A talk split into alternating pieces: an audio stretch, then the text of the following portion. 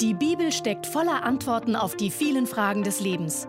Baylis Conley hat es selbst erlebt und erklärt dir das Wort Gottes verständlich und lebensnah. Schlagen wir unsere Bibel im Markus-Evangelium im vierten Kapitel auf. Markus 4. In diesem Kapitel finden wir das Gleichnis vom Sämann. Dieses eine Gleichnis hat mein Leben mehr verändert als alle anderen Geschichten in der Bibel.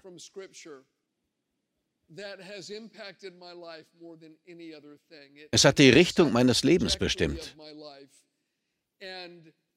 Und es beeinflusst mich noch immer, seitdem ich zum ersten Mal eine Predigt darüber gehört und es daraufhin sofort gelesen und studiert habe. Viele von Ihnen kennen dieses Gleichnis. Ich werde es nicht ganz vorlesen, aber es beginnt mit dem Sämann, der den Samen ausstreut. Und dann sagt Jesus, einige Samen fielen auf den Weg und die Vögel kamen und fraßen sie auf. Andere fielen auf die Steine. Es ging sofort auf, aber als die Sonne aufging, wurde es verbrannt und verdorrte. Anderes fiel unter die Dornen. Die Dornen sprosten auf und erstickten es und es gab keine Frucht. Und anderes fiel in die gute Erde und trug 30, 60 und hundertfach. Später fragten ihn die Jünger und ein paar von denen, die dabei waren, nach der Bedeutung. Und er sagte, wenn ihr dieses Gleichnis nicht versteht, wie sollt ihr dann all die anderen verstehen? Jesus hob also gewissermaßen dieses Gleichnis und seine Bedeutung heraus und sagte, das ist der Schlüssel zu allem, das ich lehre. Er sagt, der Sämann sät das Wort und genau das will ich heute tun. Der Sämann sät das Wort. Die Samen, die auf den Weg fallen und von den Vögeln gefressen werden, sagt Jesus, das ist der Satan, der das Wort sofort wieder raubt, das in das Herz eines Menschen gesät wurde. Das bedeutet, dass der Teufel schon da gewesen ist. Jesus sagt, dass der Teufel sofort kommt. Worum geht es ihm? Um das Wort. Für ihn ist es unwichtig, ob sie schön oder talentiert sind. Ihm geht es nur um das Wort. Wenn der Teufel das Wort aus ihrem Herzen rauben kann, werden sie für immer ein Christ bleiben, der viel Hilfe braucht und wenig bewirkt.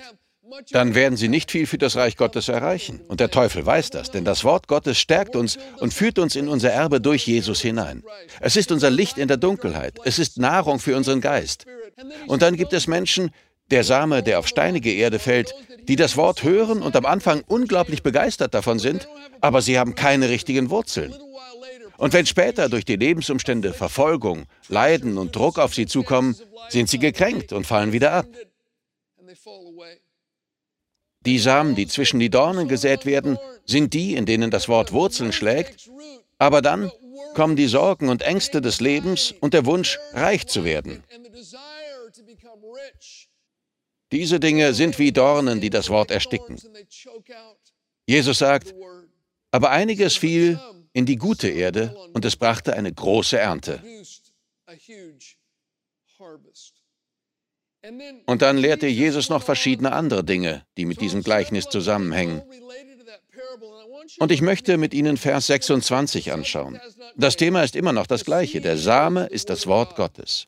Wir lesen ab Vers 26. Und er sprach, mit dem Reich Gottes ist es so, wie wenn ein Mensch den Samen auf das Land wirft und schläft und aufsteht Tag und Nacht, und der Same sprießt hervor und wächst. Er weiß selbst nicht wie. Die Erde bringt von selbst Frucht hervor. Zuerst Gras, dann eine Ähre, dann volle Weizen in der Ähre. Wenn aber die Frucht es zulässt, so schickt er sogleich die Sichel, denn die Ernte ist da. Jesus spricht hier immer noch über das Wort Gottes, das in das Herz einer Person wie in die Erde gesät wird. Er sagt, sie schlafen und stehen wieder auf und es wächst und sie wissen selbst nicht wie. Und da steht, die Erde bringt die Frucht selbst hervor. Wir können nichts dazu tun, dass der Same aufgeht. Das liegt nicht in unserer Macht. Unsere Aufgabe ist es, den Samen in die Erde zu bringen und dafür zu sorgen, dass er dort bleibt. Im Samen ist Leben. Er wird wachsen. Wir müssen ihn nur in die Erde, also in unser Herz legen. Oder denken wir an Blumensamen. Sie sind manchmal so klein, dass Sie sie nicht einmal von Ihrem Platz aus sehen könnten, wenn ich einen davon hier in der Hand halten würde. Aber in Ihrem winzigen Herz steckt eine wunderschöne Blume. Ihre Blätter, ihr Stiel, die ganzen herrlichen Farben und sogar der betörende Duft, das alles steckt in einem Samen. Es steckt Leben darin. Und wenn wir ihn aussäen, kommt das alles heraus und die Pflanze wächst. Genau so ist es mit dem Wort Gottes. Es steckt göttliches Leben darin. Im Samen von Gottes Wort steckt übernatürliches Leben. Die Frage ist, wie werden das Leben und die Kraft, die im Wort Gottes stecken, in unserem Leben wirksam? Es ist ziemlich einfach. Pflanzen Sie es. Legen Sie es in die Erde Ihres Herzens und behalten Sie es dort. Schauen wir uns ein paar verschiedene Bereiche an. Zuerst gehen wir zu Sprüche 4. Ich möchte ein paar Minuten über Heilung sprechen. Das ist ein Thema, das uns alle betrifft. Wenn Sie gerade gesund sind und keine Schmerzen haben, sollten Sie Gott danken und es nicht für selbstverständlich halten.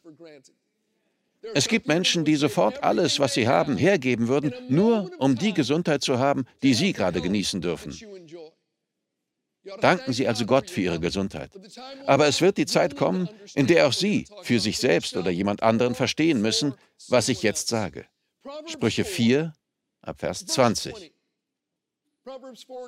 Mein Sohn, auf meine Worte achte, meinen Reden neige dein Ohr zu. Lass sie nicht aus deinen Augen weichen, bewahre sie im Inneren deines Herzens. Denn Leben sind sie denen, die sie finden, und Heilung für ihr ganzes Fleisch. Bei Heilung steht hier das hebräische Wort für Medizin. Gottes Worte sind wie Medizin für unser ganzes Fleisch, also für unsere Augen, unsere Organe, unsere Haut, unsere Knochen. Sie sind Heilung für unseren ganzen Körper. Und hier steht, achte auf sie. Neige ihnen dein Ohr zu und lass sie nicht aus deinen Augen weichen. Bewahre sie im Inneren deines Herzens. Das alles zeigt uns, wie wir den Samen in den Boden bringen und dort behalten können. Wir säen Gottes Wort in unser Herz, indem wir es hören, lesen, uns darauf konzentrieren und ihm unsere ungeteilte Aufmerksamkeit schenken. Und wenn dieser übernatürliche Same seinen Weg in den Boden unseres Herzens gefunden hat, dann verändert er etwas. Gehen wir zu Psalm 107. Wir lesen Psalm 107 ab Vers 17.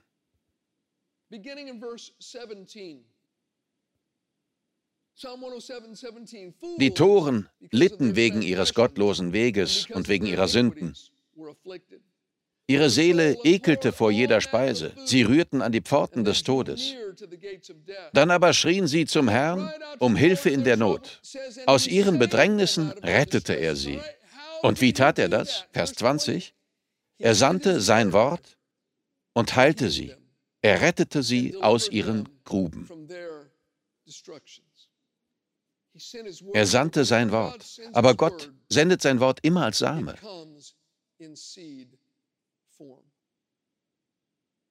Ich habe einen Freund in Neuseeland, der Pastor in einer Kirche ist. Er ist ein richtiger Naturbursche. Eines Tages war er mit dem Quad an einem einsamen Strand. Er hatte einen Unfall, bei dem sich das Quad überschlug und brach sich den Hals.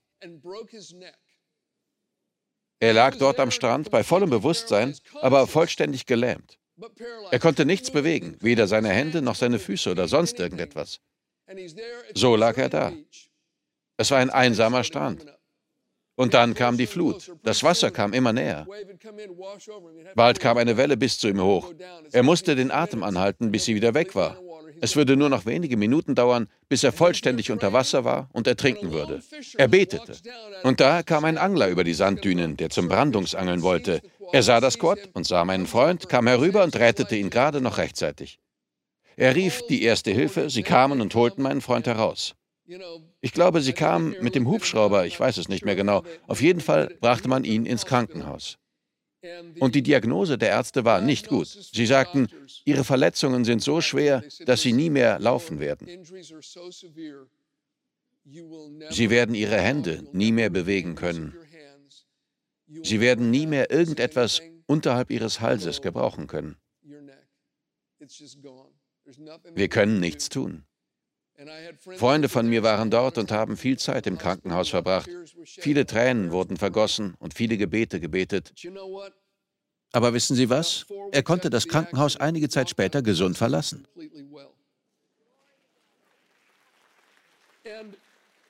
Es gab keine medizinische Erklärung dafür. Er war übernatürlich geheilt. Die Ärzte nannten es ein Wunder und sagten, wir haben keine Erklärung dafür. Es ist unmöglich, dass Sie aus dem Krankenhaus spazieren. Bei Ihren Verletzungen ist es nicht möglich, dass Sie laufen können, aber Sie tun es. Wir können es nicht anders erklären als mit einem Wunder Gottes. Nicht lange danach traf ich ihn. Ich war auf einer Pastorenkonferenz in Neuseeland und er war auch da. Also setzten wir uns in eine kleine Sitzecke, wo noch viele andere Pastoren miteinander redeten, und ich fragte ihn, was hat sich in deinem Leben verändert? Er sagte, drei Dinge. Erstens meine Beziehung zu Jesus. Ich investiere viel mehr in meine Beziehung zu Jesus als je zuvor. Früher habe ich sie für selbstverständlich gehalten. Das tue ich nicht mehr. Zweitens meine Prioritäten. Ich war ein Workaholic. Ich arbeitete die ganze Zeit und vernachlässigte meine Familie. Aber jetzt verbringe ich genug Zeit mit meiner Frau und meinen Kindern. Ich habe andere Prioritäten. Ich habe gemerkt, was wichtig ist. Und drittens, ich weiß jetzt, wie wichtig die Botschaft des Glaubens an Gottes Wort ist. Er sagte, das Einzige, was mich aus diesem Bett herausgeholt hat, war die Bibel. Ich habe über Bibelverse meditiert. Ich habe sie gelesen. Ich habe sie mir vorlesen lassen. Ich habe immer wieder darüber nachgedacht. Freunde, das war buchstäblich der Same Gottes, der keimte und lebendig wurde. Und dann konnte er die Sichel herausholen und die Ernte einbringen. Er sagte, das Wort Gottes, die Menschen müssen die Botschaft des Glaubens an Gottes Wort hören. Bayless, das ist der einzige Grund, warum ich hier stehe und mit dir rede. Das werde ich nie vergessen. Das ist Gottes Medizin. Es wird ihrem Körper Heilung bringen, wenn sie die Anweisungen befolgen. Okay, schauen wir uns etwas an, das man als Gegenteil von Glauben bezeichnen könnte. Ich möchte ein paar Minuten über Angst reden. Wissen Sie, viele Menschen werden von Angst geplagt. Angst vor Mangel, Angst vor dem Unbekannten, Angst vor der Zukunft, Angst vor Ereignissen in der Welt, Angst vor Gewalt, Angst vor Krankheit, Angst davor, nicht dazuzupassen, Angst davor, zurückgewiesen zu werden und so weiter und so weiter. Manche Menschen werden praktisch von der Angst aufgefressen. Wir sind bei den Psalmen. Gehen wir zu Psalm 56. Psalm 56 ab Vers 4. Da steht, an dem Tag, da ich mich fürchte, ich, ich vertraue auf dich. Auf Gott, sein Wort rühme ich, auf Gott vertraue ich. Ich werde mich nicht fürchten. Was sollte Fleisch mir tun? Verse 11 und 12. Auf Gott, sein Wort rühme ich, auf den Herrn, sein Wort rühme ich, auf Gott vertraue ich. Ich werde mich nicht fürchten. Was kann ein Mensch mir tun? Wenn ich mich fürchte, vertraue ich auf dich. Wie? Indem ich sein Wort rühme. Beim Wort rühmen steht hier übrigens in beiden Versen das hebräische Wort Hallel. Davon ist unser Halleluja abgeleitet. Halleluja bedeutet wörtlich Hallel sei Jehova. Hallel sei Ja. Eine Kurzform von Jehova. Lob sei Jehova. Das heißt Hallel. Und das Wort Hallel bedeutet im Besonderen laut zu sein einen närrischen Lärm zu veranstalten, zu rufen und etwas immer wieder zu wiederholen, bis die Leute wünschten, man würde den Mund halten. Das ist die grundsätzliche Bedeutung von Hallel. Wenn ich mich fürchte, Hallel ist sein Wort. Ich rufe es. Ich spreche es aus. Ich wiederhole es. Ich sage es immer und immer wieder. Vielleicht wollen Sie, dass ich still bin, aber ich werde trotzdem weiterreden. Und ich fürchte mich nicht, wenn ich auf sein Wort vertraue, mich auf sein Wort konzentriere und ich sein Wort rühme. Vielleicht haben Sie das schon einmal von mir gehört, aber als ich gerettet wurde, war ich alkohol- und drogenabhängig und hatte mit Okkultismus zu tun. Ich kannte viele Hexen und Zauberer. Meine Freunde gebrauchten Zauberformeln, besaßen Zauberbücher und noch viel Schlimmeres. Ich kannte die übernatürliche Welt, bevor ich Christ wurde. Ich wusste, dass es den Teufel gibt. Ich wusste, dass es böse Geister gibt. Ich war ihnen begegnet. Und es machte mir ehrlich gesagt gehörig Angst. Ich fand in einer kleinen Straßenmission zu Jesus. Ich wurde frei von Drogen und Alkohol und wurde gerettet, aber ich hatte immer noch Angst. Ich kann es nur so beschreiben, dass mich die Angst überall hin verfolgte. Sie war wie ein kleiner Hund, der ständig nach meinen Fersen schnappte. Ob ich mit jemandem redete oder Auto fuhr, wo ich auch war, ich war mir dieser Angst immer bewusst. Sie war immer dabei. Sie war das Letzte, das ich spürte, bevor ich abends einschlief, und war das Erste, das ich fühlte, wenn ich morgens aufwachte. Sie saß am Fußende meines Bettes und sagte Guten Morgen zu mir. Es war eine furchtbare, tiefe Angst vor dem Teufel und bösen Geistern. Vielleicht kennen das einige von Ihnen und andere vielleicht nicht. Aber wissen Sie, Angst kommt nicht von Gott. Gott hat uns keinen Geist der Angst gegeben, sondern der Kraft und der Liebe und der Besonnenheit, sagt die Bibel. Ich habe damals immer wieder ein kleines Gebet gebetet. Nachdem ich Christ wurde, habe ich es bestimmt hundertmal täglich gebetet. Es lautete, Gott, bitte hilf mir, keine Angst vor dem Teufel zu haben. Ich flüsterte den ganzen Tag lang, Gott, bitte hilf mir, keine Angst vor dem Teufel zu haben. Bitte hilf mir, keine Angst vor dem Teufel zu haben.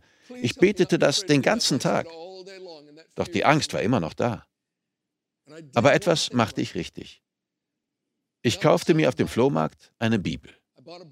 Sie kostete 35 Cent. Das war die beste Investition meines Lebens. Und ich fing an, darin zu lesen. Ich wohnte damals über einer Bar. Ich hatte bei einem Mädchen ein Zimmer gemietet. Ich hatte nicht einmal Strom.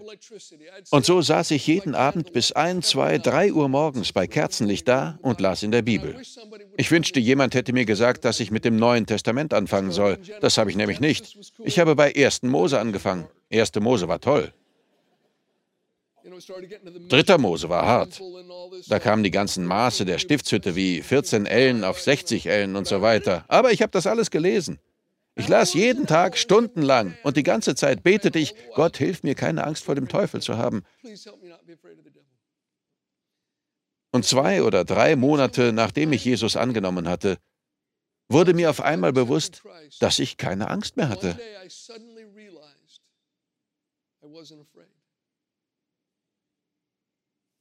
Sie war einfach weg.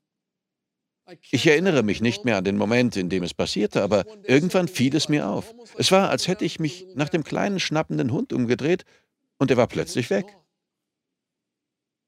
Das ist 40 Jahre her und die Angst ist nie zurückgekommen.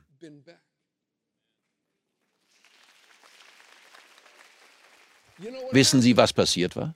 Ich hatte den Samen des Wortes Gottes in mein Herz gesät, ging Tag für Tag zu Bett und stand wieder auf, und der Same wuchs. Er spross und brachte ganz von selbst Frucht. Ich tat nichts dazu. Es ist übernatürlich.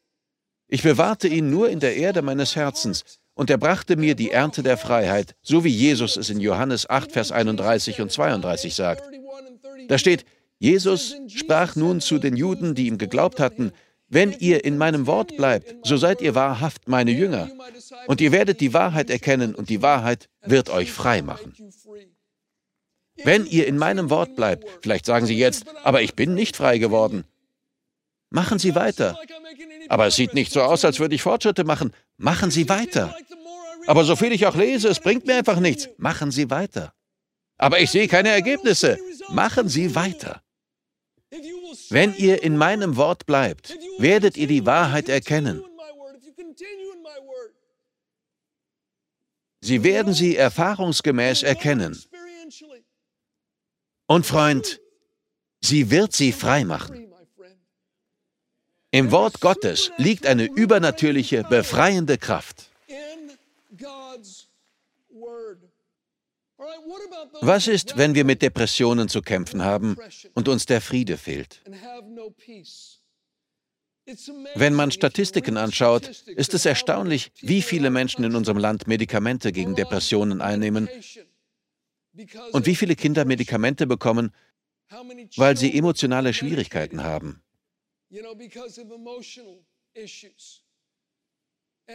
Und verstehen Sie mich nicht falsch, ich bin Gott dankbar für die Medizin und die Ärzte und alle Menschen, die in der Medizinbranche arbeiten.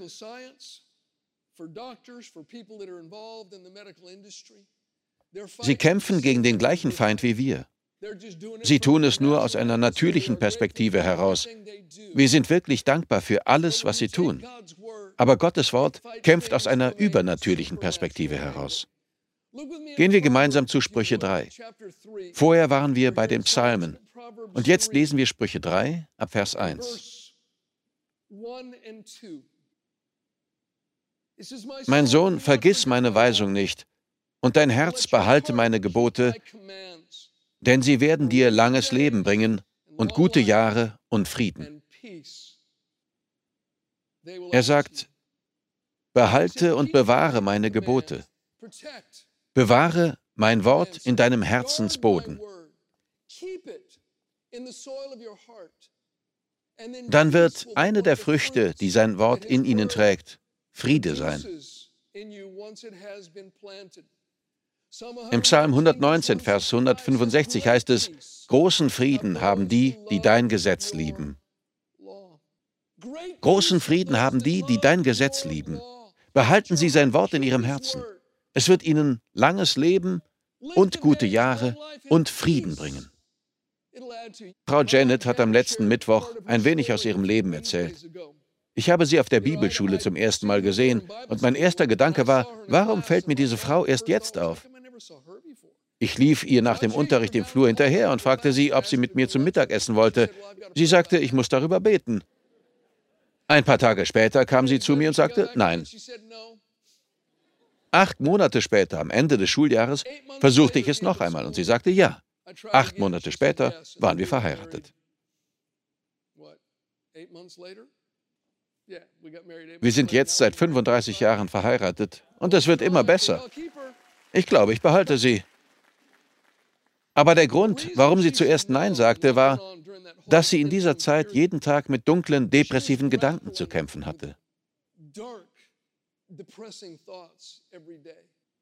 Ihr Leben schien auseinanderzubrechen und sie fand keine Antwort.